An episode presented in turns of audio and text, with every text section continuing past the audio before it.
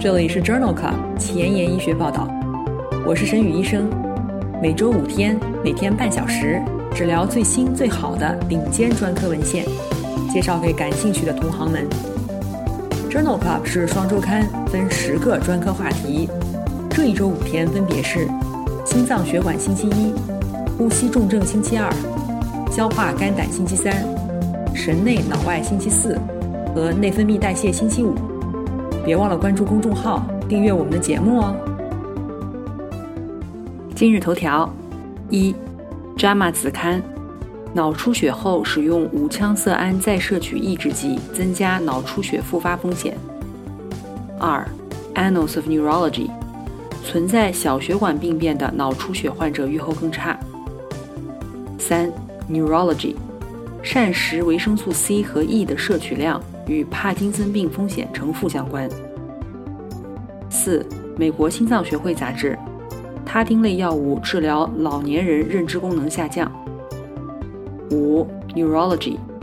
帕金森病的基底节血管周围间隙与长期运动预后有关。这里是 Journal Club 前沿医学报道，神内脑外星期四，Neurology Thursday，我是主播沈宇医生，精彩即将开始，不要走开哦。今天临床实践的第一部分，我们来聊一聊脑内出血。脑卒中可以分为脑内出血、蛛网膜下腔出血和脑缺血。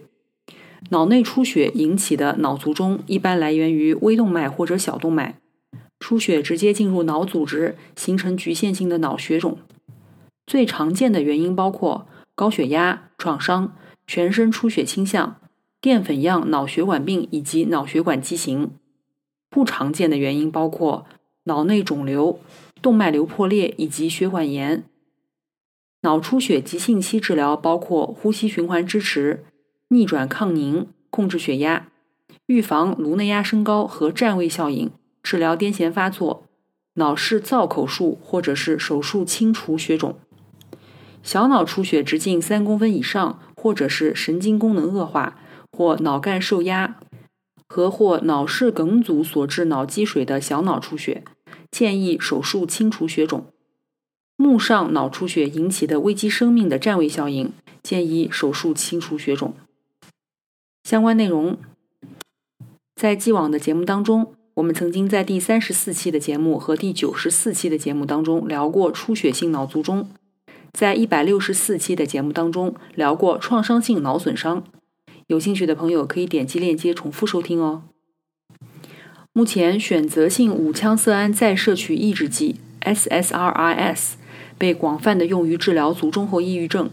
但是这类药物与普通人群当中脑出血发生风险增加有关。在《JAMA Neurology》杂志2021年1月刊上发表了一项队列研究，讨论的是脑出血幸存者使用五羟色胺再摄取抑制剂是否与脑出血复发或者是抑郁症状严重程度降低有关。研究的中位随访时间达五十三个月，一共有一千三百例脑出血的幸存者纳入研究，平均年龄七十一岁，约一半为女性。研究发现，使用五羟色胺再摄取抑制剂，脑出血复发风险升高百分之三十，但是脑出血以后抑郁症的缓解比例升高了百分之五十。脑出血复发的高危人群当中，五羟色胺再摄取抑制剂会进一步的增加出血复发的风险。风险比达一点七九，但是缓解抑郁症状的能力与低危人群没有区别。因此，这项队列研究认为，脑出血以后使用选择性五羟色胺再摄取抑制剂可以改善抑郁症状，但是增加出血性卒中的复发风险。根据临床病史、影像学和生物标志物检查，确定哪一类的患者更适合使用五羟色胺再摄取抑制剂十分重要。脑出血急性期的治疗包括控制血压。那么，出血以后迅速降压的疗效是否存在地域的差异呢？在《Neurology》杂志2021年2月刊上发表了一项 Attach to 研究，这是一项随机跨国开放标签的二期临床研究，纳入了500多例东亚患者以及400多例亚洲以外的患者，被随机分配至强化降压组和标准降压组。强化降压组的收缩压目标为一百一十到一百四十毫米汞柱，标准降压组的收缩目标为一百四十到一百八十毫米汞柱。研究发现，九十天以后，改良 Ranking 评分四到六分，也就是功能学预后不良的比例，亚洲人群为百分之三十二，非亚洲人群高达百分之四十六。九十天以内的死亡率，亚洲人群也更少，分别为百分之一点九和百分之十三点三。七天内的心肾不良事件发生率，亚洲人群仅为百分之三点九，非亚洲人群为百分之十一点二。亚洲患者都表现为结局更好。按照不同的治疗组分析，亚洲的患者在接受强化治疗以后，血肿扩大的风险降低了百分之四十四。但是不论地域，强化降压组的患者心肾不良事件发生率都更高，风险比分别为三点五和一点七。因此，这一项 Attach to 研究认为，东亚患者在脑出血后九十天内功能不良和死亡的发生率低于亚洲以外的患者。血肿扩大是不良临床结局的潜在预测因子，在亚洲患者当中，可以通过强化降压来预防。下面两篇文章讨论的都是脑出血以后脑小血管病变与预后之间的关系。第一篇发表在《Annals of Neurology》二零二一年二月刊上，这是一项前瞻性基于社区的队列研究。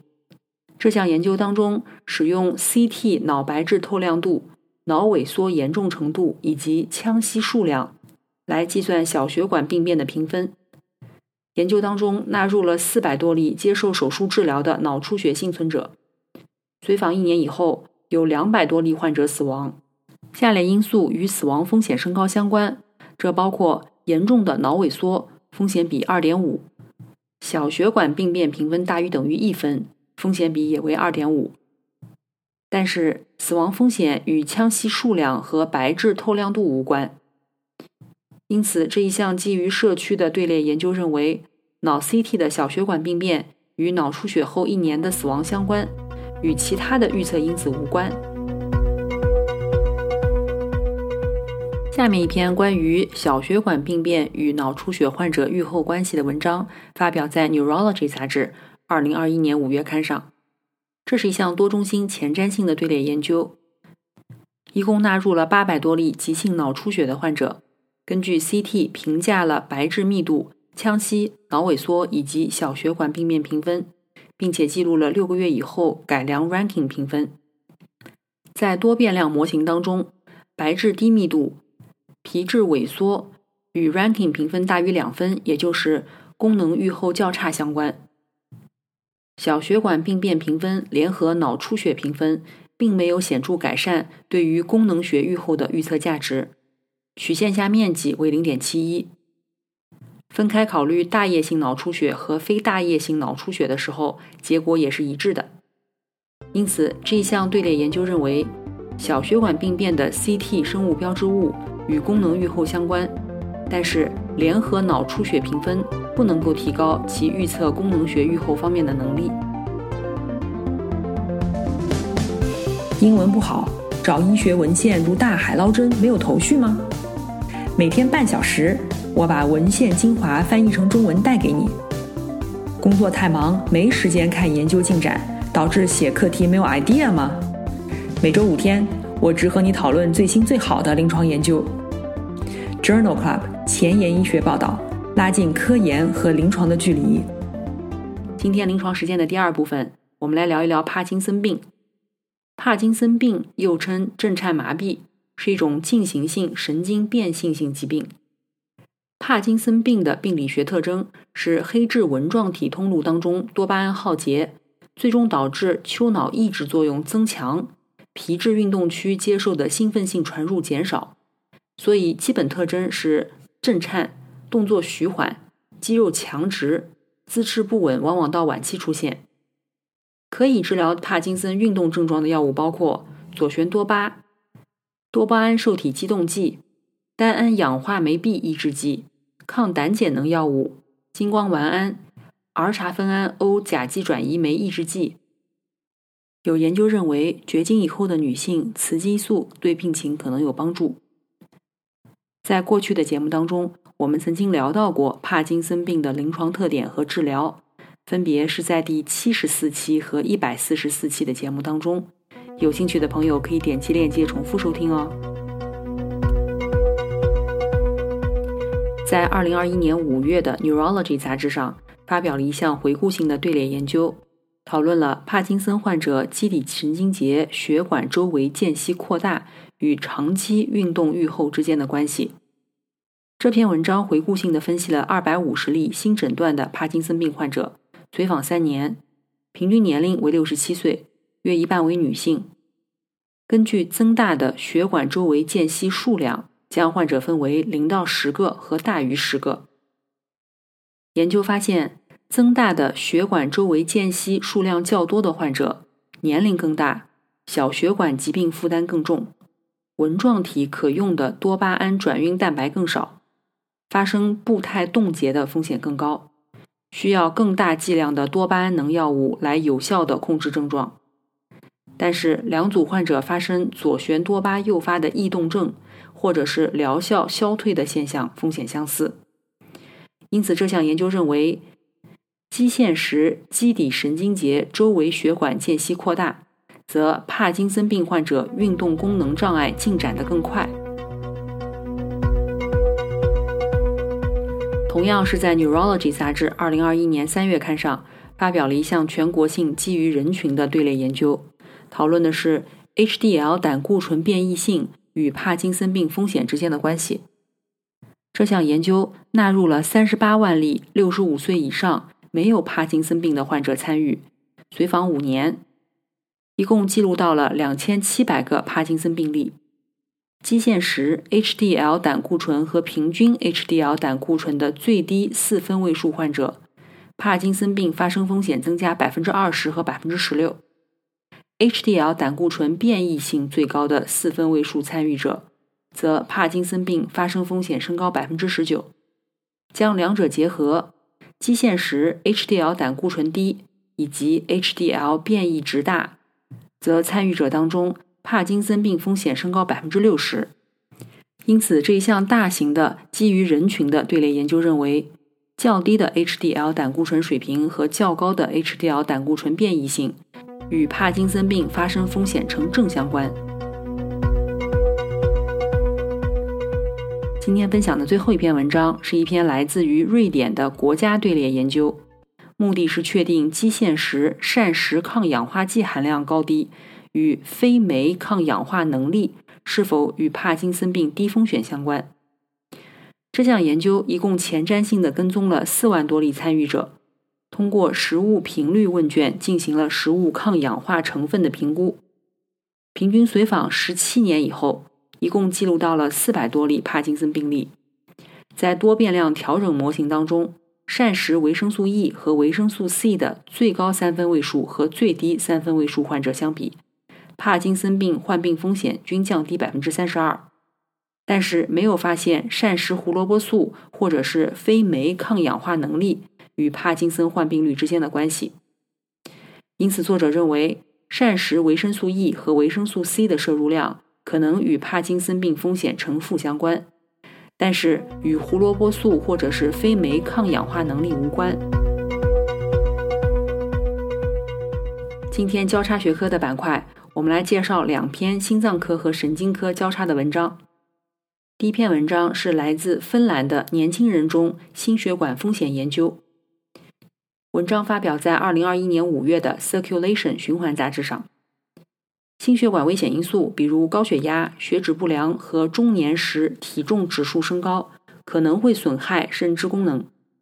而儿童时期的心血管危险因素的纵向累积，可能与儿童时期的认知表现有关。这项研究评估了从童年到中年的血管危险因素与中年期认知表现的关联性。这项长期的随访研究自1980年开始，对3500多例3到18岁的儿童进行了长达31年的随访。作者发现，收缩压持续升高和血清总胆固醇持续升高，则中年时情景记忆能力和学习联想能力更差。儿童期肥胖、则中年时视觉处理能力和持续关注能力更差。总的来说，累积心血管危险因素与情景记忆能力和联想学习能力呈负相关，与视觉处理能力和持续的注意能力下降有关。这一项大型的长期的随访研究认为，童年到中年的纵向血压升高、总胆固醇升高以及肥胖，与中年认知能力降低有关。值得注意的是，心血管危险因素越多，认知表现越差。今天分享的第二篇心脏科与神经科交叉的文章，发表在美国心脏学会杂志二零二一年七月刊上。这项研究调查的是他汀类药物的使用与老年人认知功能和痴呆事件之间的关系。这一项研究包括了阿司匹林随访研究当中一万八千例六十五岁老年人，入组的时候没有心血管疾病、身体残疾或者是痴呆，一共随访了四点七年。使用与不使用他汀与痴呆、轻度认知功能下降或者是认知功能亚领域的评分变化没有关系。亲水性和亲脂性的他汀类药物使用者之间，结果也没有差异。基线时神经认知能力影响他汀使用者此后的痴呆发生或者是记忆功能。因此，作者认为，在大于六十五岁的成年人当中，他汀的使用与痴呆以及认知功能下降无关。今天前沿医学板块，我们来聊一聊。血浆磷酸化透蛋白结合其他标志物，用于预测阿尔兹海默病。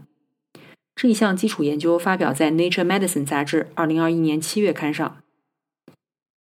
目前认为，血浆磷酸化透蛋白结合其他生物标志物，可能准确的预测阿尔兹海默病的风险。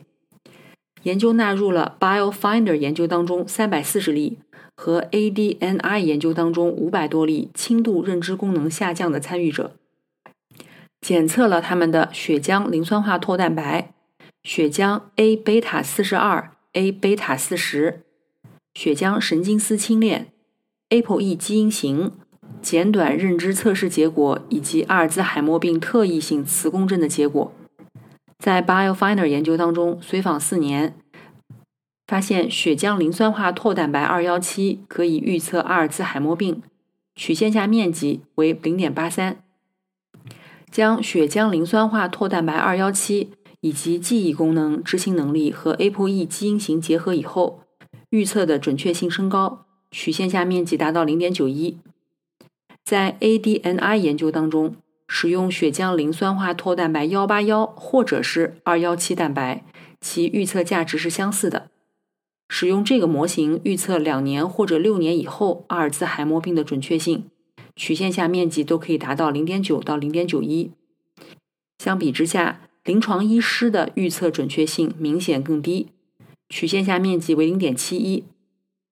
因此，这项基础研究认为，血浆磷酸化透蛋白结合认知测试和 APOE 基因型，能够大大的提高阿尔兹海默病的预测价值，并且促进阿尔兹海默病相关研究的参与者招募。今天的节目就聊到这里。如果你真心喜欢我的节目，不用给我点赞，现在就去转发分享吧，